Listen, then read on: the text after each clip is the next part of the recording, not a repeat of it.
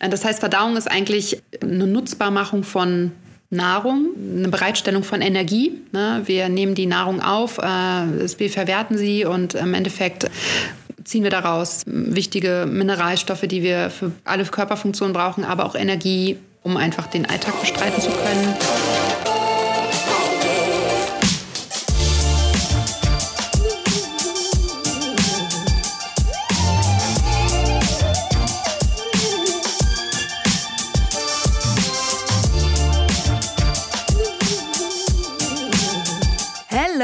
Herzlich willkommen zum Achilles Running Podcast. Mein Name ist Eileen und ich bin aus dem Team Achilles Running. Unser heutiges Thema ist ein zentrales Thema in unserem Leben und das völlig unabhängig davon, wie viel oder wie lange wir laufen und ehrlich gesagt, ob wir überhaupt laufen. Die Verdauung. Ein Thema, über das nicht viele gerne sprechen, ist vollkommen okay. Dafür habt ihr uns. Mein Gast ist Hannah Willemsen. Sie ist Ernährungsberaterin, spezialisiert auf Sporternährung und auf Darmgesundheit, also perfekt für dieses Thema. Wir sprechen über gute und schlechte Lebensmittel für unseren Darm, was die Verdauung mit uns macht, wenn wir uns nicht gut um sie kümmern. Und sie gibt Tipps, wie man den Stuhlgang provozieren kann, wenn man unbedingt vom Wettkampf oder dem Training noch einmal aufs Klo möchte. Diese Folge wird präsentiert von Avea. Kennst du das, wenn du schon wieder diesen krassen Heißhunger auf Süßkram hast und dann doch lieber zur Schokoladentafel greifst statt zu gesunden Snacks? Ja, ich auch. Und das kann an Schwankungen im Blutzuckerspiegel liegen. Zum Beispiel durch sehr kohlenhydratlastige Mahlzeiten. Zum Glück gibt es eine Lösung, und zwar den Stabilizer von Avea. Avea ist ein Schweizer Unternehmen in der Longevity-Forschung und bietet eine Vielzahl an individualisierten, hochqualitativen Supplements an. Alle Produkte sind wissenschaftlich fundiert und werden in der Schweiz entwickelt und auf Reinheit getestet. Der Stabilizer besteht aus natürlichen Inhaltsstoffen und hilft bei der Blutzuckerregulierung. Er blockiert einen Teil der Kohlenhydrate, die wir über die Nahrung aufnehmen, und hilft unserem Körper somit dabei, einen ausgeglichenen Blutzuckerspiegel aufrechtzuerhalten. Der Effekt? Ein verbesserter Energiehaushalt ohne Zuckercrashs. Dafür nimmt man den Stabilizer einfach zweimal täglich 10 Minuten vor einer kohlenhydratreichen festen Mahlzeit ein.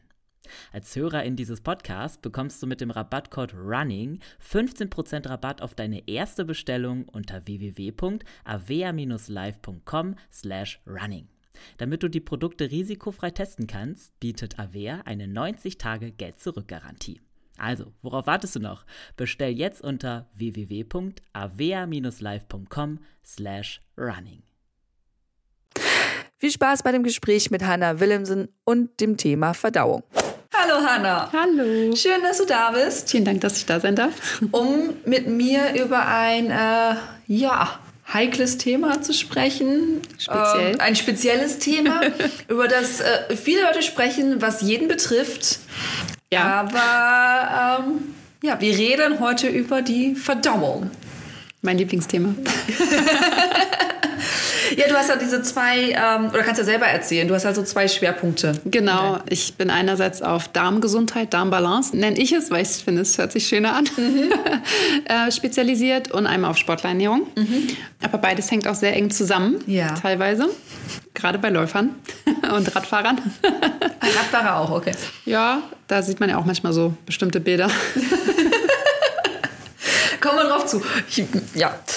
Nee, es ist, es ist super wichtig. Es ist, ähm, ich glaube, es werden ganz viele sein, die das wahrscheinlich diesen Podcast sich auch heimlich anhören und immer nur so innerlich nicken, so mm -hmm, mm -hmm, Ich versuche möglichst offen zu sein, weil es ein super wichtiges Thema ist, das uns ja unglaublich stark beeinflusst und ähm, deswegen, wir fangen erstmal ganz basisch an, ganz biologisch an, so was ist die Verdauung? Ja, Verdauung ist für uns lebensnotwendig und im mhm. Endeffekt regelt unsere Verdauung oder dieser ganze Prozess oder der Darm regelt quasi, was in unseren Körper rein darf und was nicht. Mhm. Und wenn man sich das jetzt mal so vor Augen führt, dann ist das ja schon eine enorm wichtige Funktion. Ne? Also ja. ähm, unser Darm entscheidet im Verdauungsprozess, diese Nährstoffe dürfen in den Körper rein und die müssen draußen bleiben und die scheidet der Darm dann quasi auf. Also er entscheidet quasi, was kommt in die Blutbahn und dann mhm. zu unseren Zellen.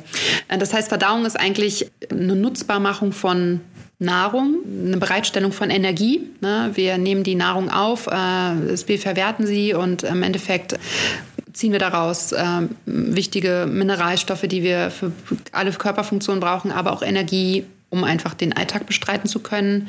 Genau, das ist erstmal so übergeordnet, was mhm. ist Verdauung. Da gehört natürlich noch super viel mehr dazu, aber es würde, glaube ich, den Rahmen sprengen.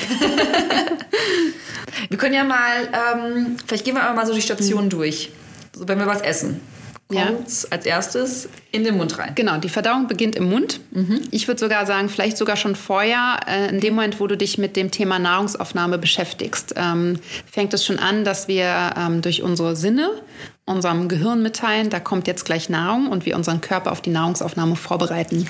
Das heißt, äh, dieses, äh, die Mahlzeit zubereiten, sie ja. anzufassen, sie zu riechen, sie zu schmecken, sie zu sehen, das sind alles Signale, ne? unsere Sinne. Da weiß unser Gehirn, okay, Achtung, da kommt jetzt gleich was und dann werden halt Verdauungssäfte gebildet und der Körper wird auf diese Nahrungsaufnahme mhm. vorbereitet. Wenn wir dann ähm, äh, den Löffel oder die Gabel mit der Mahlzeit in den Mund nehmen, dann ähm, nutzen wir einerseits den Speichel, das ist quasi schon unser erstes Enzym, um die Nahrung, ähm, also die Kohlenhydratverdauung beginnt bereits im Mund.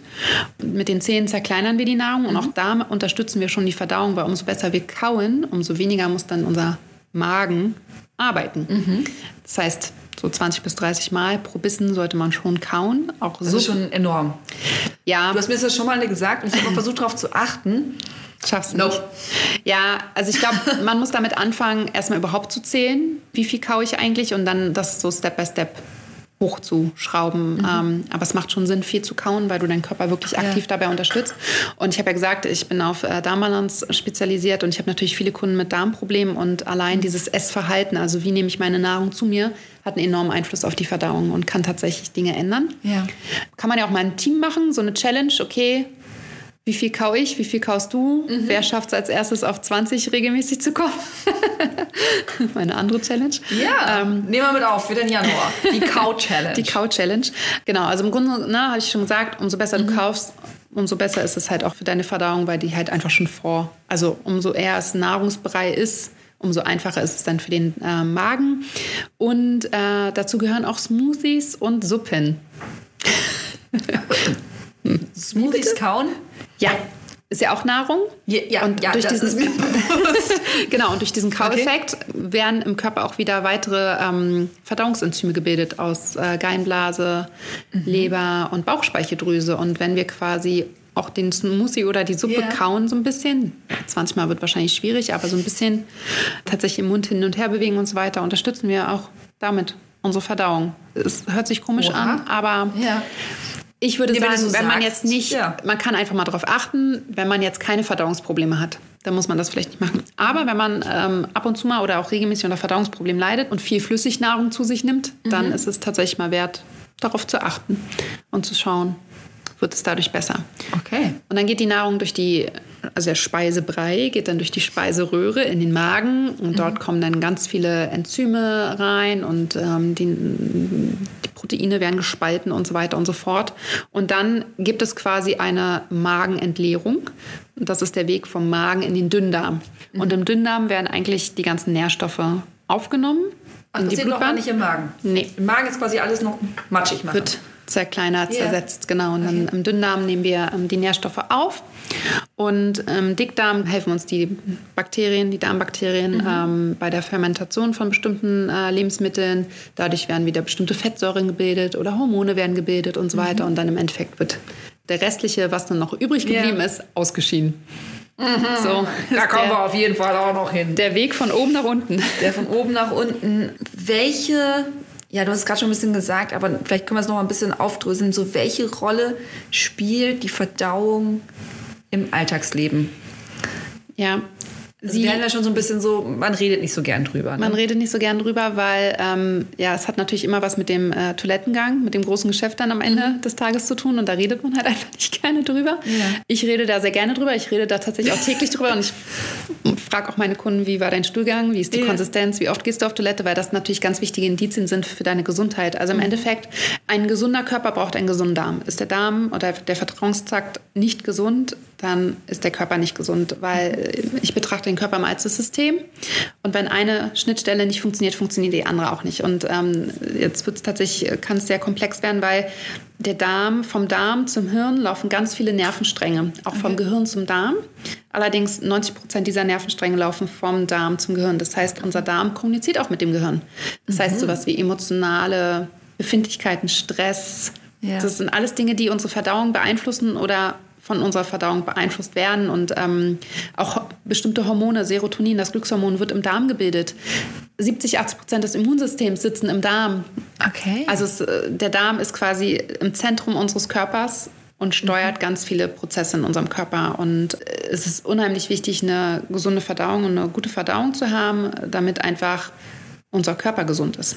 Zum Beispiel haben wir auch viele Hautprobleme. Das kann auch von Verdauungsproblemen kommen, vom Darm her. Mhm. Ja, so stille Entzündungen und so weiter. Ähm, der Darm, das Mikrobiom, die Darmbakterien werden, ja. da wird gerade ganz viel geforscht und ähm, es, die Forschung ist da auch noch nicht wirklich super weit, aber da passiert, also da ist in den letzten zehn Jahren schon viel passiert, da wird jetzt auch noch viel passieren, aber es wird vermutet, dass ähm, die Zusammensetzung unserer Bakterien, also es gibt ja verschiedene Stämme und auch die Vielfalt und so weiter und die Menge der Bakterien einen Einfluss auf Autoimmunerkrankungen haben und so weiter. Also bestimmten Autoimmunerkrankungen geht auch immer eine Disbalance im Darm mhm. einher. Jetzt weiß man nicht, ist die Disbalance zuerst da und die Ursache oder ist es eine Folge, aber es hängt irgendwie ja, zusammen. Hinein, ne, so. Genau, Depressionen genauso. Die Ursache kann im Darm liegen. Also Kopfschmerzen, Rückenschmerzen, es gibt ganz viel Schwindel. Es gibt, also es ist wirklich sehr komplex und sehr groß und es macht Sinn, sich mal über seine Verdauung Gedanken zu machen und ja. sie mal tatsächlich ähm, zu beobachten und zu schauen, habe ich Symptome oder nicht. Mhm. Also man sagt zum Beispiel, ähm, alles von dreimal am Tag bis zu alle drei Tage auf Toilette gehen ist normal.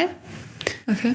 Alles, was irgendwie mehr ist oder weniger ist, ist ein Indiz dafür, dass es nicht so ganz normal ist. Äh, selbst die Konsistenz ähm, des großen Geschäft kann man sich angucken und sagen, okay, das war gut und das ist vielleicht eher nicht so gut. Also zum Beispiel Durchfall. Wenn es flüssig ist, ein Zeichen dafür, dass irgendwas nicht so ganz in Ordnung ja. ist. Äh, auch die Farbe, der Geruch, wie viel Toilettenpapier man nutzen muss. Das mhm. sind alles so Sachen, die man sich mal angucken kann. Auch dafür gibt es äh, die Bristol Stool Tabelle im Internet, wo okay. man sich dann tatsächlich mal die verschiedenen Formen. Ja, und dann kann man so Vergleiche mit so Bildern oder ja, das ist dann so gemalt quasi. So. so, ja. Hier ist ein Beispielhaufen, bitteschön. Nee, es ist tatsächlich äh, gemalt, äh, glaube ich. Ja, dann kann man mal schauen und mhm. sagen, okay, was ist eigentlich normal, wie sollte es im Idealfall ja. aussehen und so weiter. Man kennt ja nur sich selber, so primär.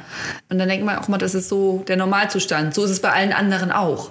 Ja, und man verdrängt auch vieles. Also ja. ganz vielen ist gar nicht bewusst, dass sie regelmäßig Verdauungsprobleme haben. Dass okay. zum Beispiel, wenn du täglich einen Blähbauch hast, mhm. dass es nicht so ganz normal ist. Mhm. Ähm, auch, ähm, ich glaube, Studien sagen, dass so 20 Mal am Tag Pupsen ungefähr normal ist. Alles, was okay. mehr ist, ist zum Beispiel ein Zeichen dafür, dass da irgendwas in der Verdauung nicht ganz mhm. so gut läuft. Oder Krämpfe oder regelmäßig Durchfall oder Übelkeit, Völlegefühl.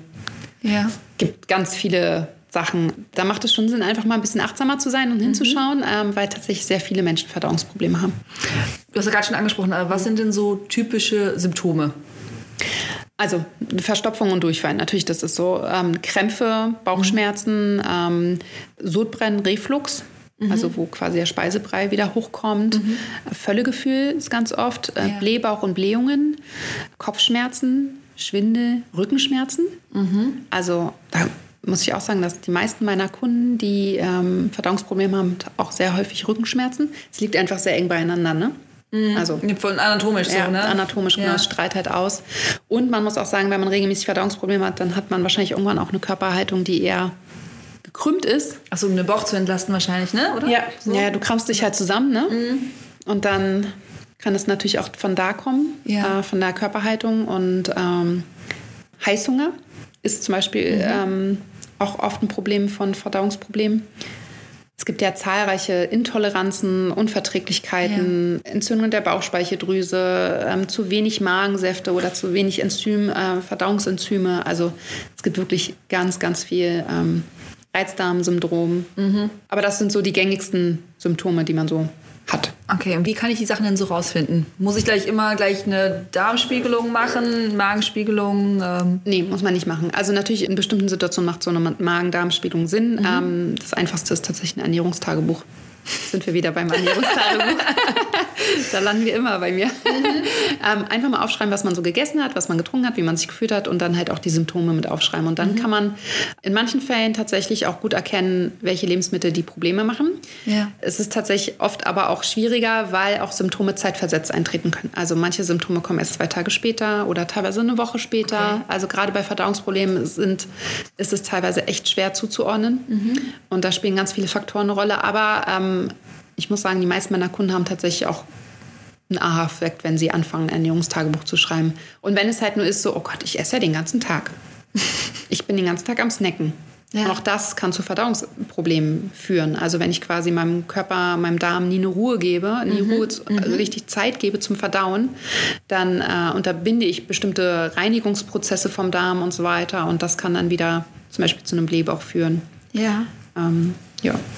Da fällt mir direkt natürlich eine Frage zu ein. Ähm, bevor wir jetzt den sportspezifischen Teil machen, mit Ernährung und Essen und Verdauung, wie sind so Essenszeiten? Also es gibt ja so diese einen Verfechter, die sagen, okay, bitte immer zur gleichen Uhrzeit essen, die anderen sagen, bitte intuitiv essen. Dann gibt dem Darm auf jeden Fall irgendwie zwölf Stunden Pause. Ähm, was Alles. ist da? die zwölf Stunden Pause sind tatsächlich gar nicht so schlecht, also vom Abendessen zum Frühstück. Mhm. Ja, also man kennt ja dieses Intervallfasten, das ist ja 16 zu 8 im Normalfall, das sind dann 16 Stunden Pause. Das schafft nicht jeder und das ist auch nicht für jeden ähm, gut. Ja. Aber was tatsächlich ganz gut ist, ist zwölf Stunden Pause zu machen, also mhm. vom Abendessen bis zum Frühstück. Und das schafft man eigentlich auch ziemlich gut. Also wenn man legt, dass man im Schnitt so sechs, sieben Stunden davon schon schläft. Ne, und dass man eigentlich auch so drei bis vier Stunden vorm Schlafengehen nichts mehr essen sollte. Drei bis vier Stunden vorher. Ja. Drei bis vier Stunden ist schon gut. Zwei Stunden sollten es auf jeden Fall sein, ja. weil sonst kannst du, also der Körper regeneriert ja im Schlaf. Mhm. Und wenn er aber mit Verdauung beschäftigt ist, kann er nicht regenerieren. Okay. Das heißt, die Schlafqualität nimmt ab. Ey, das wollen wir nicht. Das heißt, so um 22 Uhr noch einen Snack essen und ja. ähm, um 23 Uhr schlafen gehen ist eher nicht so gut, mhm. sondern eher, also ich mache so, ich esse meistens so um 18, 18.30 Uhr mit den Kids und ich gehe um 23 Uhr schlafen, so mhm. ungefähr. Und dann Manchmal gehe ich auch mit einem ganz leichten Hungergefühl schlafen, aber wenn das Hungergefühl nur ganz leicht ist, ist es nicht so ein Problem.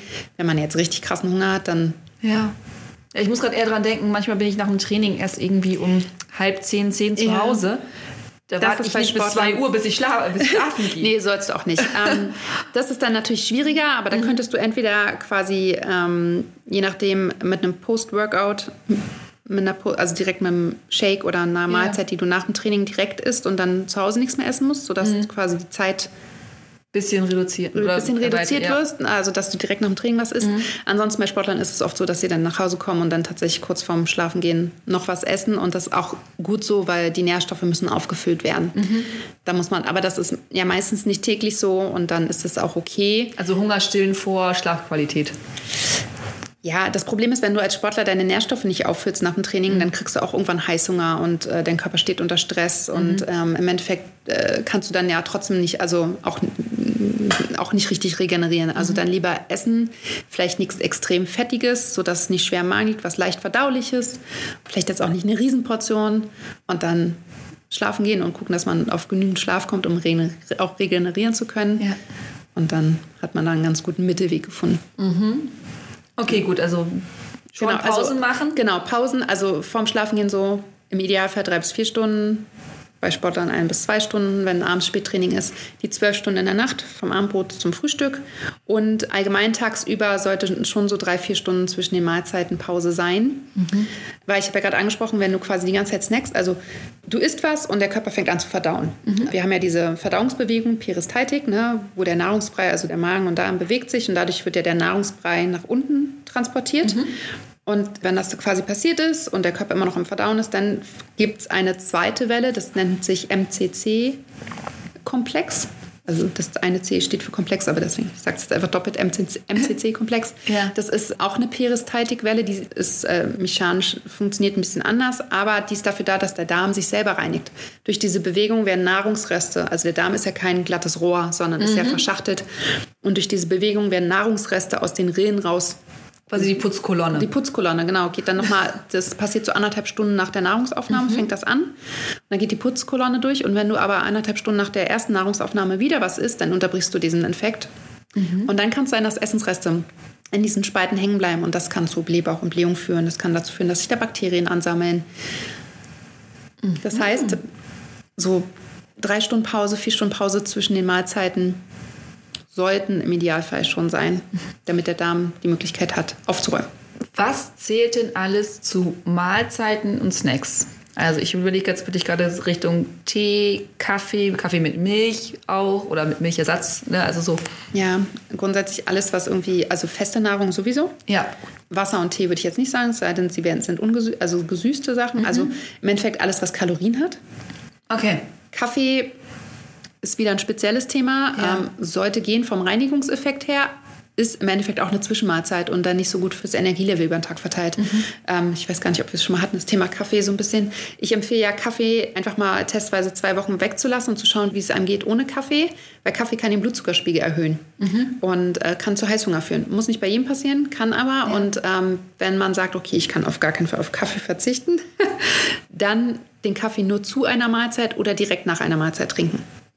Aber nicht so als, was viele so gerne machen, nachmittags den Latte Macchiato. Ja, weil das Energielevel dann so weg ist, ne? dann bist du irgendwo in den Tal und dann nochmal für die letzten paar Stunden auf der Arbeit, Ja, bevor man... aber dann halt lieber noch einen Snack zu dem Kaffee. Also lieber dann noch was oder einen Proteinkaffee trinken, weil Protein und Fette halten den Blutzuckerspiegel Mhm. stabil. Das heißt, äh, oder so ein Bulletproof Coffee. Ist ja Stimmt, ja. Ähm, also irgendwas mit Protein und Fetten dazu, dann ähm, ist das schon wieder ein Snack, weil auch dann so ein Milchkaffee oder so ein Latte Macchiato oder was auch immer es ist, ist dann halt eine Mahlzeit, eine kleine Okay, doch. für den Körper. Kaffee pur eher nicht, aber kann auch den Blutzuckerspiegel erhöhen. Also ja, Bisschen austesten, gucken, bisschen wie man sich austesten, fühlt. gucken, wie man sich fühlt, genau. Ja. Ja. Ach, lustig. Weil ich nehme tatsächlich manchmal so einen ähm, Kaffee, wenn ich mal doch nach, einer, nach einem Frühstück schnell wieder Hunger habe. Dann trinke ich einen Kaffee und dann kann ich das Mittagessen noch so hinauszögern. Ähm, Kaffee schwarz dann oder? Nee, mit Hafermilch. Die macht dich Oder? halt satt. Ja, deswegen. Ja. Okay.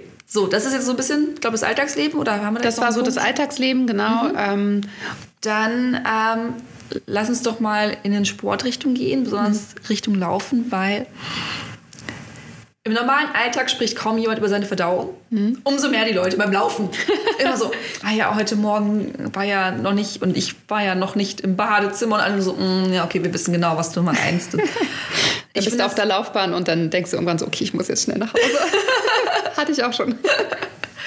Das ist ja wirklich, also, da ist die große Frage, warum ist halt so Laufen und Verdauung so ein großes Thema? Also ich habe ja auch schon, du hast auch schon viel anderen Sport gemacht, ne, Basketballeinrichtung, ich war auch. Da ist es haben aber nie, auch so.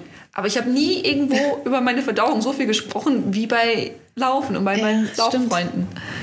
Also Ich, ich kann gar nicht, ich überlege gerade, warum. Also ein Grund ist tatsächlich, dass man beim Laufen ja ein bisschen mehr mit sich selber ist. Also wenn du jetzt einen Ballsportart machst, ist es ja ein Teamsport und du bist ja irgendwie die ganze Zeit auch mit Systemen Ja. und Bewegungsabläufen beschäftigt. Beim Laufen ist es ja tatsächlich Laufen und du bist mit deinem Kopf bei dir und hast deine ganzen Gedanken und nimmst dann vielleicht in dem Moment auch, also bei mir ist es so, ich spüre alles beim Laufen und nimmst deinen Körper natürlich auch viel mehr wahr. ja.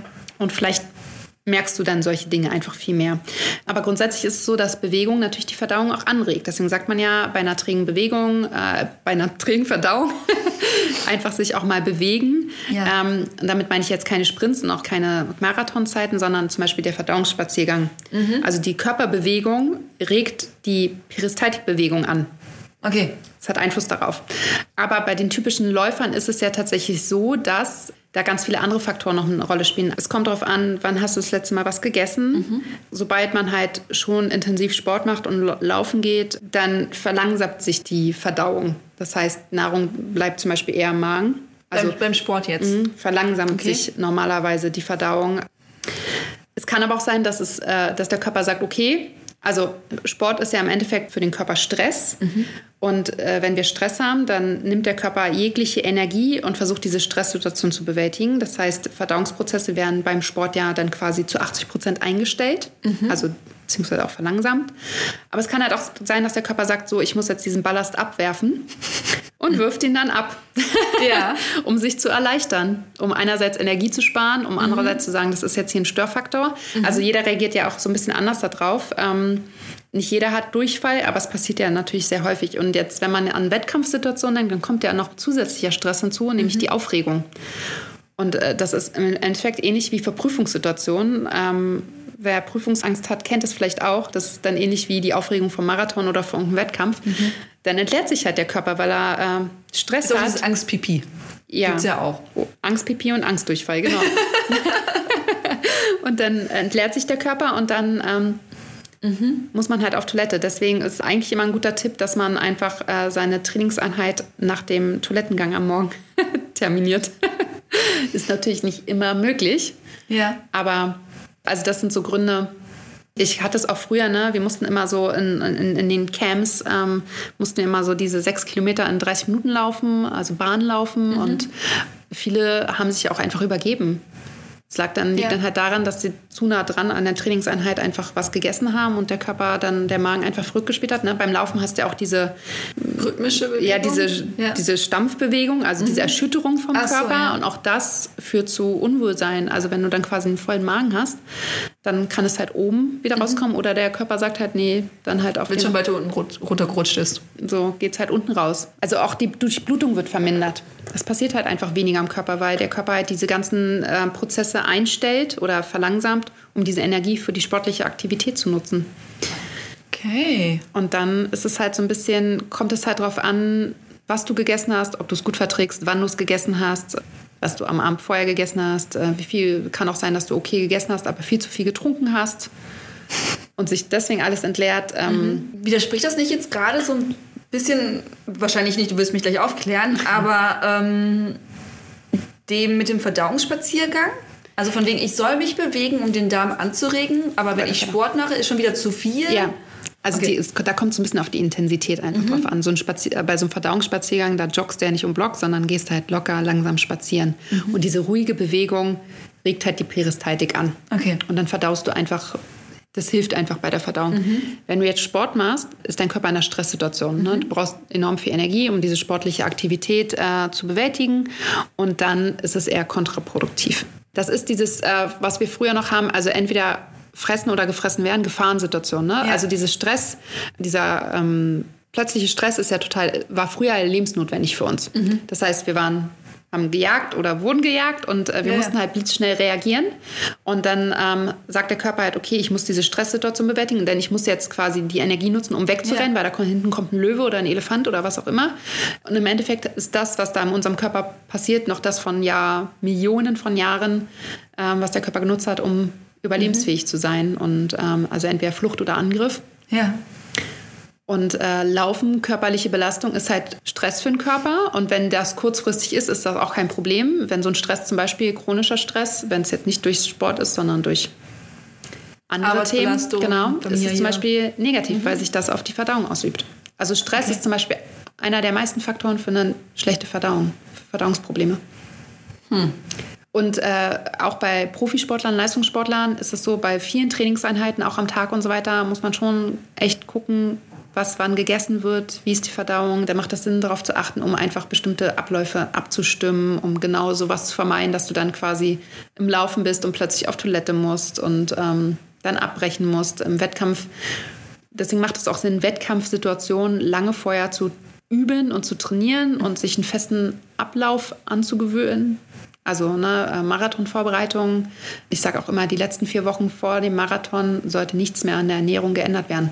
Sollten nicht plötzlich neue Snacks vom Laufen ausprobiert werden Diesen so. Proteinriegel musste Und- ich aber noch probieren. Oder die Abläufe vorm Lauf. Ne? Also man weiß, wann der Marathon losgeht, die Uhrzeit. Ja. Man sollte quasi das einplanen, dass man die Läufe auch zu der Uhrzeit macht, dass man zur selben Zeit frühstückt, ähm, auch was man am Abend vorher gegessen hat, Schlafrhythmus und so. Also man sollte den Rhythmus drin haben, weil halt beim Marathon dann ja die Aufregung dazukommt und die dann für uns nicht so wirklich kontrollierbar ist. Und umso eher der Körper den Ablauf kennt, umso besser funktioniert das auch. Ich meine, Läuferdurchfall ist ja nun mal ein Phänomen irgendwie. Mhm. Aber ist es immer nur so Stress oder also wenn ich überlege, also ich treffe meine, meine Gruppe und irgendwann, also nicht immer, aber manchmal bekommt man das ja schon ein bisschen mit, wenn plötzlich jemand so, so rumhampelt und dann so, alles okay, ja, ist alles okay und dann so. Ja. Es ist ja irgendwie immer da und ich kann mir nicht vorstellen, also die Leute essen ja nicht immer alle falsch, oder? Es ist Nee, aber es sind natürlich ganz viele, also umso Ja. intensiver die Sporteinheit ist, umso mehr beeinflusst es die Verdauung. Mhm. aber jetzt dann- ein entspannter Long Run am Sonntag. Ja, aber du weißt halt nicht, wie sie geschlafen haben. Du weißt nicht, Okay. Mhm. was, was sie am Abend vorher gegessen haben. Ähm, du weißt nicht, wie der Körper, hat er gut regeneriert oder nicht? Wie Ja. ist er gerade drauf? Also ich glaube, es ist tatsächlich auch sehr tagesabhängig. Und kann total unterschiedlich mhm. sein. Also es kann sein, dass du nie Probleme damit hast und es dann halt doch einmal hast. Und äh, dann passiert das halt. Also der Körper ist halt, wenn ihm was nicht gefällt, dann stößt er es halt aus. Und ähm, man muss es selber ja gar nicht als Stress wahrnehmen, mhm. aber es, er kann halt trotzdem da sein. Und vielleicht hat dann einfach irgendwas anderes die Verdauung vorher also schon beeinflusst und mhm. dann kommt halt das eine zum anderen. Das ist ja immer eine Kettenreaktion. Das ist ja immer irgendwie kannst das ja nie getrennt voneinander alles beobachten oder beachten, also mhm. bewerten. Und ähm, dann kann es halt dazu kommen, dass du, dass da einfach irgendwann mal was in dem Ablauf vom, vom Tag vorher bis zu dem Lauf ja. nicht gut funktioniert hat. Eine kleine Stellschraube. Eine st kleine Stellschraube und dann kommt es äh, zum Läuferdurchfall, ja. Nee. Mhm. Was kann ich denn machen, um sowas zu vermeiden? Also wie ich gerade schon gesagt habe, ist, mhm. glaube ich, dass man sich gut vorbereitet, dass man halt wirklich Mahlzeiten austestet mit also ja. was esse ich morgens, mittags, abends, je nachdem, wann ich laufen gehe, wie esse ich es und wann esse ich es. Mhm. Also wenn ich jetzt morgens laufen gehe, es sollte immer leicht verdauliche Kohlenhydrate und Proteine irgendwie sein. Ich würde nicht sehr fettreich essen zum Beispiel, weil Fett braucht einfach in der Verdauung sehr viel länger, liegt viel länger im mhm. Magen.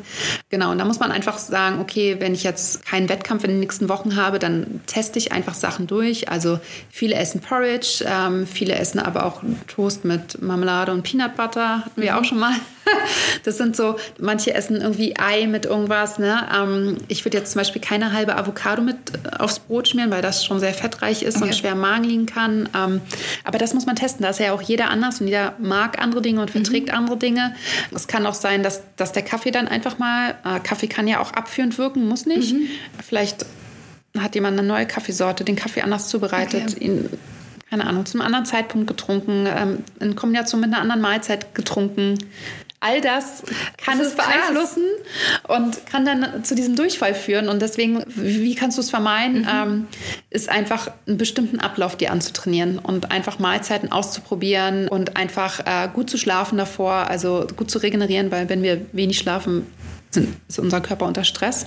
Okay. Ja, ich merke schon das Schlüsselwort heute. Stress. Stress. Ja. Stress, ja. Also, und wie gesagt, wir müssen es noch nicht mal als mhm. Stress wahrnehmen, aber der Körper ist halt in einer Stresssituation. Und dadurch, dass wir im Alltag ja, in diesem schnelllebigen Alltag sowieso sehr krass unter Stress stehen mhm. und dann kommt das halt noch hinzu, dann kann es halt einfach mal passieren, dass es halt einfach für den Körper so eine Kurzschlussreaktion ist. Ähm, so, Achtung, bahnfrei, ich muss. Bahnfrei, ich muss mich einfach entleeren ist immer schön einfach. Ich, ich kenne das ja auch bei vielen Ärzten und so sagen, reduzieren Sie mal den Stress in Ihrem Leben. Ja. Was sind denn, aber was sind denn so Sachen, die ich vielleicht Richtung Ernährung machen kann? Ich meine, gewisse Stressfaktoren, manchmal lassen sie sich ja nicht vermeiden. Also genau. wir können nicht alle auf Bali leben, ähm, schön, eine oder? Stunde am Tag arbeiten. Unsere Familie und Freunde sind um uns herum, alle tiefenentspannt, keiner hat Stress, keiner macht Probleme, keiner streitet mit irgendwem. Ja. Ist nun mal, ist nicht unsere Lebensrealität. Wir sind nun mal, wir beide leben auch noch in der Großstadt, andere leben zum Glück auf dem Land und haben da vielleicht ein bisschen ruhiger, haben dafür andere, andere Stressfaktoren. Wie gesagt, also manche Faktoren lassen sich einfach jetzt nicht mhm. so einfach ja. wegmachen. Was kann ich denn machen? Ja, also als erstes, ähm, glaube ich, muss man einfach die Stressoren, die man hat, mhm. identifizieren was stresst mich? Und da hilft es halt auch wieder so ein Stresstagebuch. Nehmen. Also wir machen einfach eine zusätzliche Spalte im Ernährungstagebuch mit dem Stress. Genau. Macht Sinn. ähm, und dann zu sagen, okay, das sind halt Situationen, also zum Beispiel, ich finde es immer super stressig, meine beiden Kinder morgens fertig zu machen und die mhm. einfach dann irgendwie, bis sie dann in der Kita und äh, in der Schule sind. Danach bin ich erstmal so, so, also ich, ne, das ist eine ja. Stresssituation für mich, aber ich kann sie nicht ändern, weil es muss sein. Ja. Und sie sind halt, wie sie sind und es ist halt anstrengend. So, mhm. es gibt gute Tage und schlechte Tage.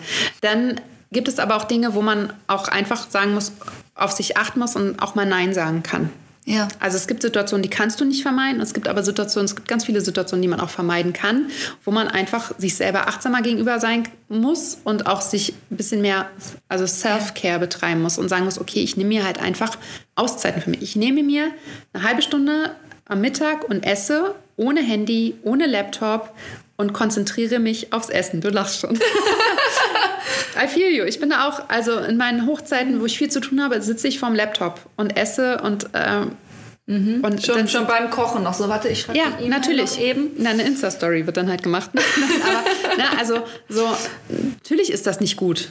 Ja. ja, aber das kann man ändern. Man kann sagen, okay, ich nehme jetzt eine halbe Stunde für mein Essen und konzentriere mich nur auf mein Essen. Mhm. Genauso kann man sagen, anstatt abends bis 23 Uhr vom Laptop zu sitzen, zu arbeiten, arbeite ich noch bis 22 Uhr und die letzte Stunde nehme ich nur für mich Mhm. und lese ein Buch oder meditiere nochmal. Ja? Also Meditation, Atemübung, Yoga, Stretching, das sind alles Sachen, die Stress auch äh, runterfahren. Regelmäßige Bewegung, auch Sport ist zwar im Endeffekt Stress für den Körper, aber kann auch Stress abbauen. Kommt darauf an, auf die Intensität, auf, ne, auf solche Sachen. Also ich würde jetzt auch sagen, Laufen ist entspannter als CrossFit zum Beispiel für den Körper. Also CrossFit ist nochmal sehr viel intensiver zum Beispiel. Ja, dieses Nein sagen. Es gibt auch einfach so toxische Beziehungen, so Freundschaften, die einem nicht gut tun. Ähm, da kann man dann einfach auch sagen, es tut mir nicht gut und die sortiere ich einfach wirklich aus. Ja. Also einfach mehr Dinge tun, die einem gut tun und weniger von dem, was einem nicht gut tut. Und die Situationen, die man nicht ändern kann, akzeptieren, wie sie sind sich mental darauf vorbereiten und damit umgehen. Und das ist natürlich jetzt nicht von einem Tag auf den anderen gemacht. Und ähm, Das ist ein langer Prozess. ist ein langer Prozess, aber da kann man wirklich an sich arbeiten und auch mit vielen Hilfsmitteln arbeiten und immer wieder. Und es wird dadurch aber besser. Was sind denn so Lebensmittel, die, wo sich unser Darm einfach freut, dass sie gucken, so yes, auf dich habe ich gewartet. Gemüse. also grundsätzlich kann man sagen, ähm, unser Darm mag alles, was irgendwie gesund und natürlich ist. Ja, umso natürlicher, also die Lebensmittel so auswählen, wie sie auch am Baum oder am Strauch oder unter der Erde liegen, ist am besten natürlich. Wir müssen natürlich irgendwie unsere Makronährstoffe abdecken, unsere Mikronährstoffe Also abdecken. Makronährstoffe, Fette, Proteine und Kohlenhydrate. Genau. Und Mikronährstoffe? Kannst Alle anderen. Vitamine, Ja. Spurenelemente, äh, sekundäre Pflanzenstoffe, also Obst und Gemüse. I'm still learning. Okay, bis ist natürlich auch in Hülsenfrüchten und allen. Also einfach Ja. ähm, ausgewogen essen. Ja. Vielfältig essen. Also grundsätzlich sagt man für den Darm, für die Darmbakterien, unsere Darmbakterien helfen uns bei der Verdauung und verdauen quasi zum Beispiel Ballaststoffe, die für uns unverdaulich sind, ist die Nahrung für die Bakterien. Das heißt, viele Ballaststoffe sind Gemüse, Vollkornprodukten und so weiter. Und man sagt zum Beispiel, für den Darm ist eigentlich das Beste, 80 verschiedene Gemüsesorten in der Woche zu essen. Schafft kein Mensch. Also jedenfalls. wir fallen noch nicht mal 80 ein. Ja, da fängt schon an. Eat the Rainbow ist ja auch so ein Thema. Ja. Ähm, einfach vielfältig essen. Ja, also weil jede Farbe in unserem Essen steht für einen anderen Mineralstoff.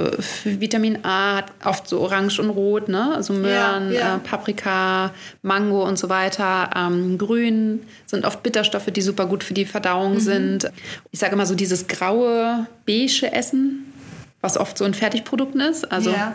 wenn du jetzt mal so Dosen aufmachst, dann ist das ja oft so, hat das alles nicht mehr so viel Farbe. Die man bis außer noch Hundefutter. Genau, das ist dann eher nicht so gut. Klar, solche Sachen wie Alkohol, Nikotin, also Zigaretten, ähm, ist natürlich nicht gut. Ähm, wirklich ausgewogen, gesund sich zu ernähren. Diese 80-20-Regel ist immer ziemlich gut. 80% gesund und ausgewogen, 20% auf das, was ich Lust habe. Und dann natürlich, jetzt kommen wir wieder aufs Individuelle, gibt ja un viele Unverträglichkeiten, einfach auf das verzichten, was man nicht gut verträgt. Also gibt es nicht irgendwie so, das ist, das sind Darmlebensmittel. Ja, halt alles, Ja. was fermentiert ist, was lebende Kulturen enthält. Sauerkraut, Kimchi, ähm, Kimchi. Joghurt, Joghurtkulturen, Miso, solche Sachen. Also alles, was fermentiert ist. Ähm, gibt ja auch dieses äh, fermentierte Gemüse und so weiter. Das ist super. Tempeh ist auch fermentiert. Ähm, Das ist auch sehr ein großer Trend gerade, ne? So Gemüse selber fermentieren. ja. Ist aber, ich mache Sauerkraut auch selber. Geht ganz einfach. Gibt, gibt auch ein Video davon. Das können wir auch gerne verlinken. Das ist ganz einfach. Ganz einfach. Ähm, resistente Stärke sind auch Ballaststoffe, das ist vielleicht ein ganz guter Tipp. Ähm, Kartoffeln, Reis, äh, Nudeln, wenn man sie kocht, dann abkühlen lässt, Ja. dann haben sie erstens weniger Kalorien, weil nämlich aus den Kohlenhydraten resistente Stärke gebildet wird, also Ballaststoffe. Und diese resistente Stärke ist für unsere Darmbakterien, die lieben das. Okay. Das heißt, zwei Fliegen mit einer Klatsche. Vorkochen. Also Ja, Kartoffeln dachte- ja. vorkochen, du kannst sie danach auch wieder wärmen. Die resistente Stärke bleibt quasi, wenn sie einmal abgekühlt ist, das Nudeln. Wie kalt? Ganz kalt? Ja, abgekühlt. Hm? Okay. Also quasi entweder am Morgen kochen und dann abends essen oder, Ja. oder am Vortag. Und das erhöht die resistente Stärke und das lieben unsere Darmbakterien und die Kohlenhydratquelle hat tatsächlich auch mal weniger Kalorien. Nicht super viel weniger, aber weniger. Weil die resistente Stärke, also die Kohlenhydrate, die zur resistenten Stärke Ja. dann umgewandelt wurden, können wir quasi nicht aufnehmen, sondern das ist nur Futter für die Darmbakterien. Also was Gutes für den Darm und weniger Hüftspeck. Genau. Das ist ein sehr guter Tipp dafür. Was kann ich denn sonst noch Gutes tun? Gibt es Getränke, ähm, spezielle Getränke, irgendwas, was man. Also viel trinken grundsätzlich ist ja. wichtig. Ne? Also Flüssigkeit, unser Körper steht, besteht zu 65, 70 Prozent aus Wasser. Das heißt, äh, so zwei, mhm. drei Liter am Tag, je nachdem, wie viel man Sport macht, sollten es schon sein. Ähm, Kombucha ist zum Beispiel auch fermentiert. Mhm. So würde ich jetzt aber nicht täglich trinken. Ansonsten Kräutertee ist natürlich auch ja. ähm, was Gutes. So Pfefferminztee regt die Verdauung an. So Ingwer ist sehr gut für die Verdauung. Ähm, das sind so Sachen. Ähm, natürlich kann man sagen, ähm, auch Knoblauch und Zwiebeln zum Beispiel mögen unsere Darmbakterien gerne, aber ganz viele haben tatsächlich Probleme bei der Verdauung, auf mhm. jeden Fall von rohen Knoblauch und Zwiebeln. Mhm. Man muss tatsächlich sehr individuell rangehen und schauen, was vertrage ich. Aber ich würde sagen, also äh, wenn wir jetzt nochmal unseren Teller anschauen, der halbe mhm. Teller sollte mit Gemüse gefüllt sein. Ja. Du solltest deine zwei Portionen, ein bis zwei Portionen Obst am Tag essen, Vollkornprodukte, natürliche Lebensmittel, also Clean Eating betreiben, ähm, einen gesunden Lebensstil allgemein, also auch so Bewegung regelmäßig, auch Spaziergänge, frische Luft, auch atmen, aktiv atmen. Also wir dadurch, dass wir oft so on the go sind und so, mhm. atmen wir sehr flach. Da kommt nicht so viel Sauerstoff überall an, vor allem atmen wir meistens ja irgendwie bis zum Brustkorb oder bis zum Hals und gar nicht diese tiefe Bauchatmung. Aber auch unsere Bakterien mögen Sauerstoff. Das heißt, eine halbe ja. Stunde spazieren gehen an der frischen Luft, einfach mal aktiv die frische Luft einatmen. Wir nehmen auch Bakterien über die Haut und so weiter auf. Also mhm. auch mal in den Wald, raus in die Natur gehen ist total gut. Auch dieses Grounding, hast du schon mal vom Grounding gehört, wo man mit nackten barfuß, Füßen ne? barfuß ja. läuft? Auch darüber Mhm. Das äh, tut dem Körper auch gut. Haustiere sollen sehr gut sein, weil auch über die Haustiere ja. Bakterien, Bakterien reinkommen. Genau. Ja, ja, auf jeden Fall. Äh, nicht zu rein alles haben. Also so Kinder, ähm, die vor allem sehr rein aufgewachsen wurden, sich nicht dreckig machen durften, wo alles sehr steril war und so, haben meistens nicht so viel Vielfalt im Darm und dementsprechend eher eine Disbalance. Also wenn man ein paar Sandkörner liegen lässt, ist es gut fürs Kind. Richtig, Dreck reinigt den Magen. Ach, ist das wirklich so? Naja, also, also jetzt, es reinigt nicht, so den Magen, aber man, äh, klar, sollen Kinder jetzt nicht irgendwie die Schaufel dreimal Sandkuchen, ne? Aber wenn da mal ein bisschen Sand im Mund landet, ist es halt überhaupt nicht schlimm. Mhm. So, sondern im besten Fall nimmt das Kind dadurch noch mal ein paar Darmbakterien auf und baut seine Darmvielfalt aus. Yes. Jetzt haben wir die Ernährung und mhm. Flüssigkeit. Jetzt hast du auch schon Spaziergänge gesagt. Gibt es auch spezielle Sportarten, die besonders gut für die Verdauung sind und welche, die vielleicht erhinderlich sind? Also umso intensiver die Sportart mhm. ist, umso schwieriger ist es beim Sport mit der Verdauung. Also okay. zum Beispiel ist Radfahren grundsätzlich darmfreundlicher ja. als Laufen, weil du die Erschütterung zum Beispiel auch nicht mhm. hast.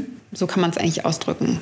Klar, Yoga zum Beispiel, da gibt es ja auch viele Posen, die einfach wirklich die Verdauung anregen können okay. und helfen können und unterstützen können. Es ist stressregulierend, äh, mhm. vor allem so Yin-Yoga. Ja. Das sind eher so Sachen, ähm, die man tatsächlich mal auch so bestimmte Yoga-Posen ausprobieren kann, wenn man eine träge Verdauung hat. Mhm.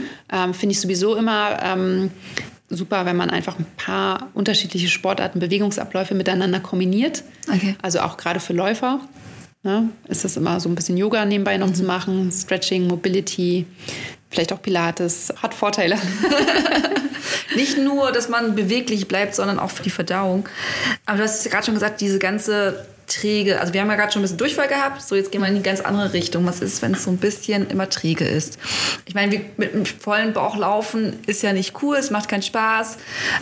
Aber du willst ja auch irgendwann trainieren. Du willst ja nicht ewig zu Hause sitzen, so ja. Wann kommt jetzt alles wieder raus?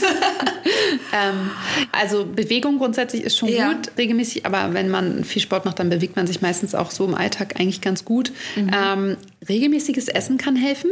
Also, okay. dass der Körper weiß, also bei mir ist es zum Beispiel das auch ganz intuitiv. Ich esse meistens um 9 Frühstück, um 12 Mittag, um 15 Uhr Snack und um yeah. 18 Uhr ist dann mein Abendessen. Okay. Das ist irgendwie, hat sich so entwickelt. Das hat damals durch meinen Arbeitseintrag hat das ganz gut gepasst und das mhm. ist so. Und ich krieg, äh, wie spät haben wir es jetzt zum Beispiel? Jetzt ist 13 Uhr und ich habe echt Hunger, mein Magen knurrt. Ja.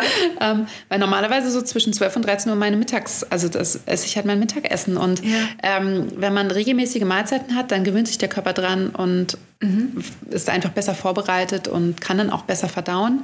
Dann äh, Flüssigkeitszufuhr, viele trinken zu wenig, mhm. weil wenn man überlegt, dass die Nahrung ja zu Nahrungsbrei verarbeitet werden muss und dann natürlich auch viel Flüssigkeit dazu muss, das ist auch ganz wichtig und es rutscht dann ja auch besser durch.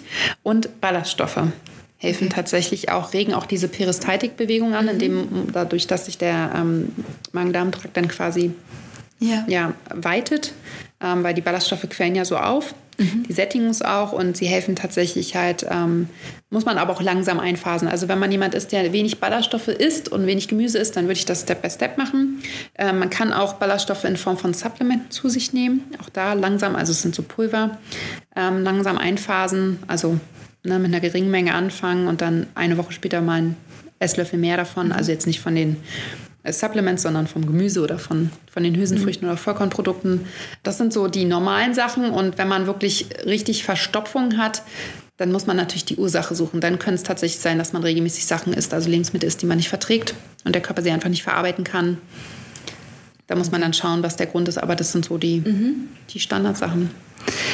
Gibt es denn Möglichkeiten, wie ich so. Also, ich denke besonders, das Phänomen gibt es ja immer mal wieder, dass Leute vor Wettkämpfen nicht auf Toilette gehen können. Mhm, wegen der Aufregung. ja, ne, also ne, ja. gibt es möglich, also gibt's irgendwie Möglichkeiten, den Stuhlgang zu provozieren? Klar gibt es die. Die Frage ist, ob man das wirklich will. Ja. Also ähm, Magnesium ist so eine Sache, die ähm, Magnesium hochdosiert äh, kann abführend wirken. Wie schnell? Ja, schon. Schon schnell? Schon schnell. Also jetzt nicht, du nimmst die Pille und dann rennst du zehn Minuten später auf Toilette, aber so mhm. ein, zwei Stunden. Es kann, muss aber nicht. Ja. Das Problem ist halt, wenn du halt den Toilettengang provozierst, dann endet es meistens in Durchfall mhm. und dann verlierst du auch viel Wasser okay. und Mineralstoffe. Und das ist ja eigentlich von einem Lauf ja. eher kontraproduktiv. Und wahrscheinlich wirst du dich dann beim Lauf auch nicht so gut fühlen. Mhm. Weil dir dann halt Flüssigkeit fehlt und die Mineralstoffe, gerade wenn es dann Marathon ist ne, und du eh äh, viel ausschwitzt, dann äh, muss man so ein bisschen gucken. Ähm, Kaffee hilft bei vielen, mhm. aber auch nicht bei allen. Äh, klar, es gibt noch Apfelmittel, aber davon wollen wir jetzt gar nicht reden. Nein, nein, das nein, natürlich, ich aber so, ähm, so an, an natürlichen ja, Sachen. Was also ich, ich würde ähm, äh, warmes Glas Wasser nach dem Aufstehen zum Beispiel kann man auch mal probieren. Das mhm. hilft auch bei vielen. Ähm, wirklich trinken, dann Magnesium hochdosiert nehmen, irgendwie einfach mal drei Kapseln. Würde ich jetzt vielleicht so einfach mal testen. Ähm, es mhm. gibt verschiedene Magnesiumverbindungen. Ich glaube, Zitrat ist da das Beste, okay. was so ähm, abführend wirkt.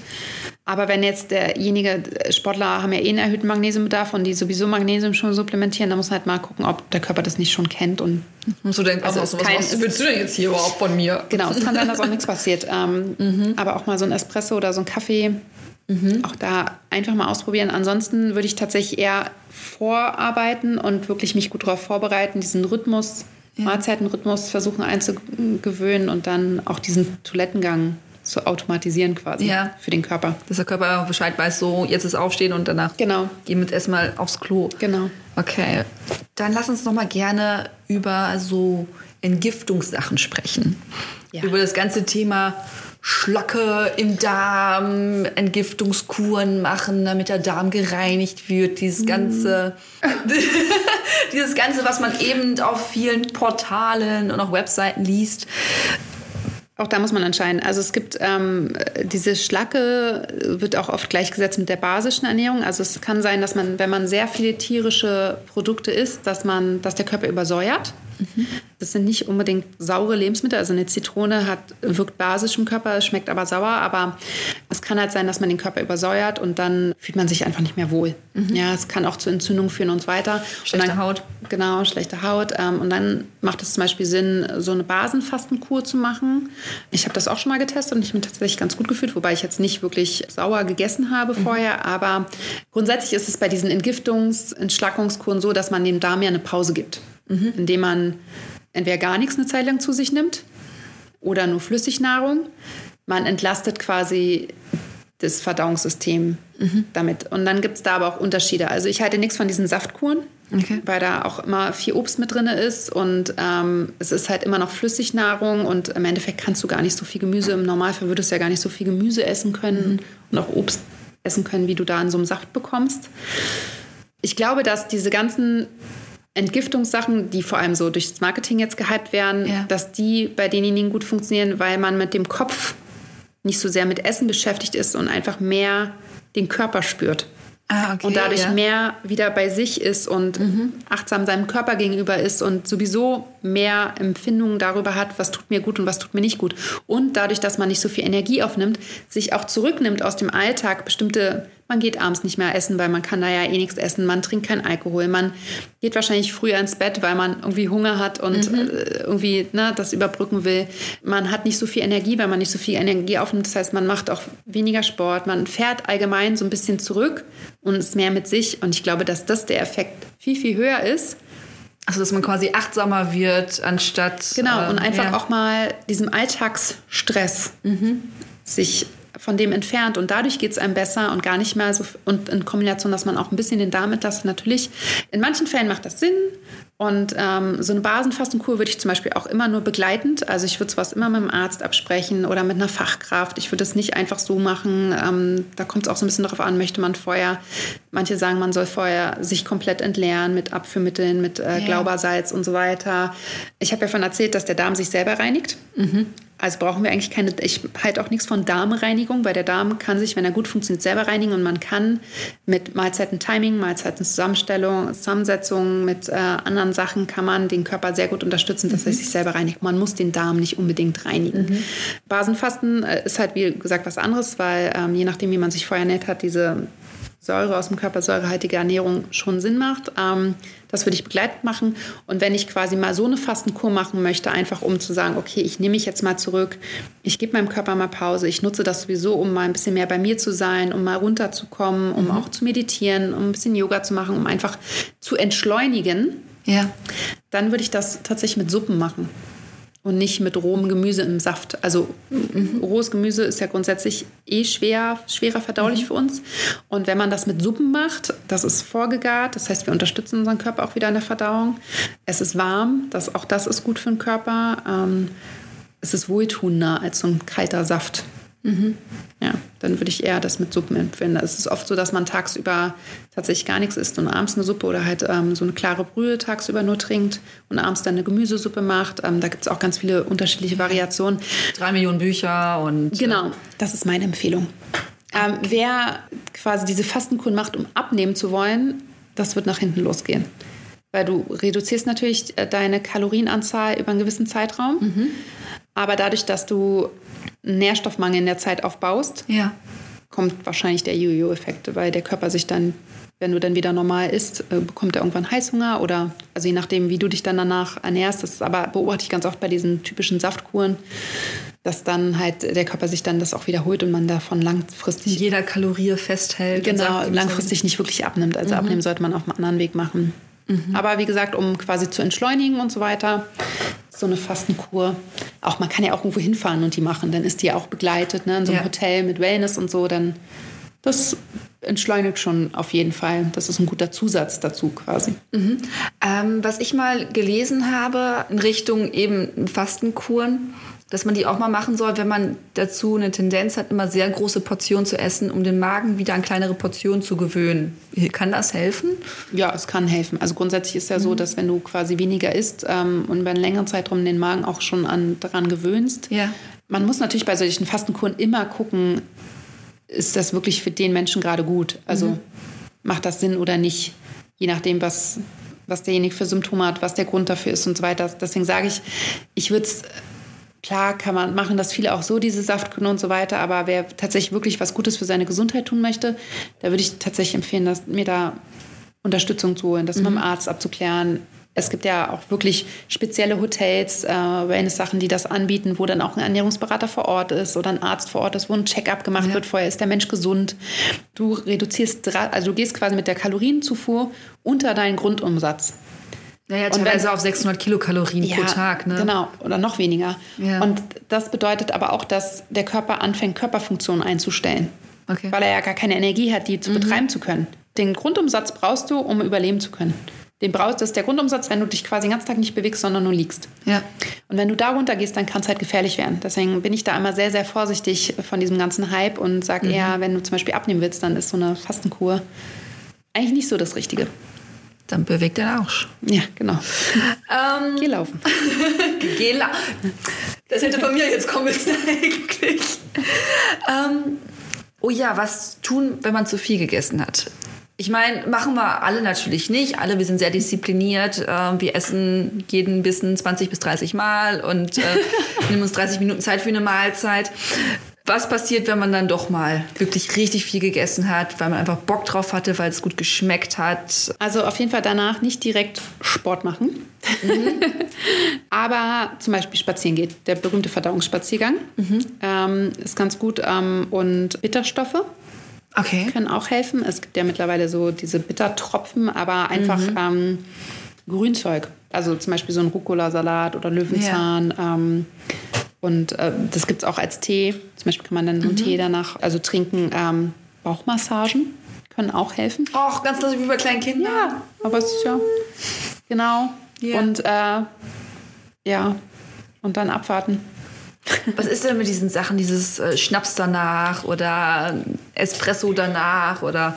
Ja, äh, Schnaps würde ich sagen, klar, da sind auch in diesen manchen Schnäpsen sind diese Bitterstoffe drin, aber ja. Alkohol ist grundsätzlich eher Gift für den Körper, Gift für den Körper und eher nicht so wohltuend. Mhm.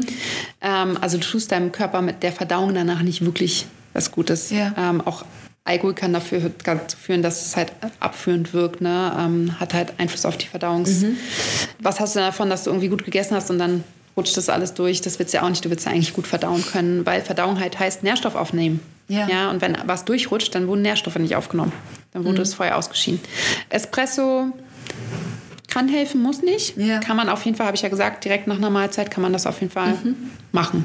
Und da muss man jetzt schauen, ob es gut funktioniert. Okay. Ja. Genau, Männer und Frauen. Wir hatten das ja schon jetzt ein paar Mal. Wir reden jetzt auch nicht zum ersten Mal miteinander, dass halt besonders bei der Ernährung bei Männern und Frauen doch unterschiedlich es gehandhabt wird, der Körper auch. Ist es bei der Verdauung auch so, dass die unterschiedlich funktioniert? Oder unterschiedliche Sachen zu beachten sind? Nicht wirklich. Okay. Ähm, ich würde sagen, es ist eher individuell für den mhm. Menschen. Aber was zum Beispiel ist, ist, dass ähm, Frauen weniger Laktose aufnehmen können als Männer. Okay ist jetzt natürlich kein großer Unterschied. Also ja. Frauen liegen, glaube ich, bei 25 Gramm, Männer weiß ich es gerade gar nicht aus dem Kopf. Aber da gibt es zum Beispiel einen Unterschied, aber der ist so minimal, dass ich nicht beachten würde. Ähm, deswegen ähm, gibt es da bei der Verdauung eigentlich keine Unterschiede, sondern sie sind wirklich individuell von Mensch zu Mensch zu betrachten ja. und nicht von Männlein zu Weiblein. Okay. Gibt es noch was zu sagen zur Verdauung? Ich glaube ganz viel, aber. Ganz viel. Vielleicht was noch interessant ja. gerade bei Läufern ist, ähm, dass manche Läufer Gels vertragen und manche nicht. Oh, stimmt, das die Gelgeschichte. Die Gelgeschichte. Warum ist das eigentlich so? Warum kriegen so viele, das ist ja wirklich ein verbreitetes Phänomen, ja. Leute von Gels Durchfall? Weil dann natürlich hochdosiert Zusatzstoffe drin sind, zum Beispiel L-Carnitin ja. oder auch Koffein und das mhm. tatsächlich abführend wirken kann. Ja. Und ähm, dann gibt es halt Gels, Zusammensetzungen, die man gut verträgt und die man nicht gut verträgt. Mhm. Und das muss man auf jeden Fall vorher testen. Mhm. Also da ist auch wieder, ne? Jeder Körper ist anders, jeder ja. reagiert auf andere Sachen. Es gibt Läufer, die kommen mit einem Gel total gut klar, mit dem anderen nicht.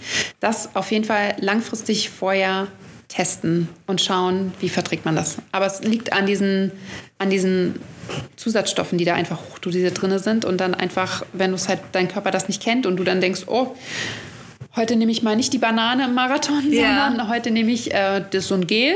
Ja. Hm, auf gar keinen Fall machen. Da könnte man das ja rein theoretisch vermeiden, wenn man die Gels selber macht, oder? genau. Es äh, gibt auch viele, die entweder zum Beispiel diese Quetschis für Kinder mhm. nehmen, wo ja quasi das ein Obstbrei ist. Mhm. Das machen ganz viele.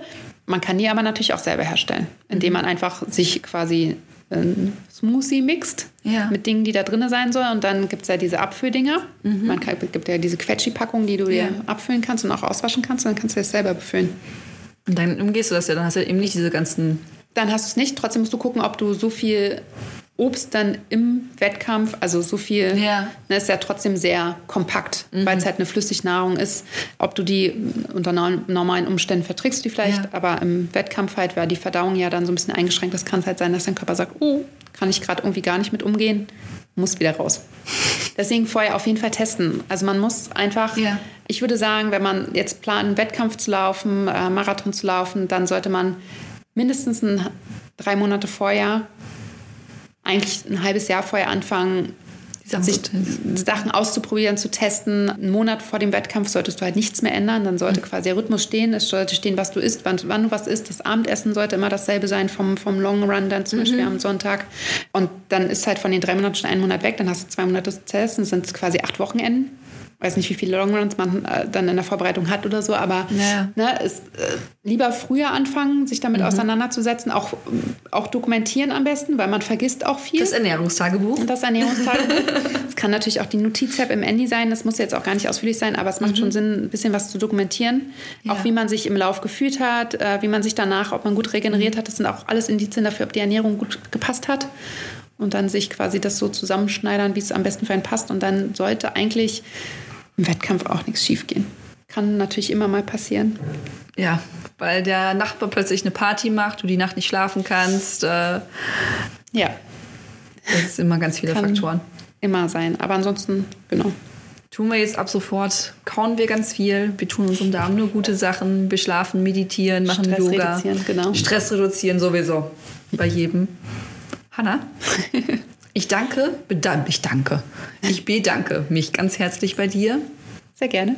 für äh, diese Einführung in die Verdauung. Ich weiß, da kann man noch ganz, ganz Ja. viel in die Tiefe gehen und es gibt ganz, ganz viele Aspekte. Ähm, wenn ihr mal irgendwie was hören wollt zu einem bestimmten Bereich, sagt Bescheid. Dann laden wir Hanna sehr, sehr gerne nochmal ein. Genau, sehr gerne. Ja, vielen Dank und äh, bis demnächst. Bis bald. Ciao. Ciao. Das war das Gespräch mit Hannah Willensen zum Thema Verdauung. Ich bedanke mich fürs Zuhören und freue mich sehr, wenn ihr unseren Podcast unterstützt, indem ihr ihm Freunde und Freundinnen zusendet, den Nachbarn, eurer Hausärztin. Spread the word. Wir sind euch sehr dankbar. Und nun wünsche ich euch eine tolle Woche, bleibt gesund und keep on running. Ciao.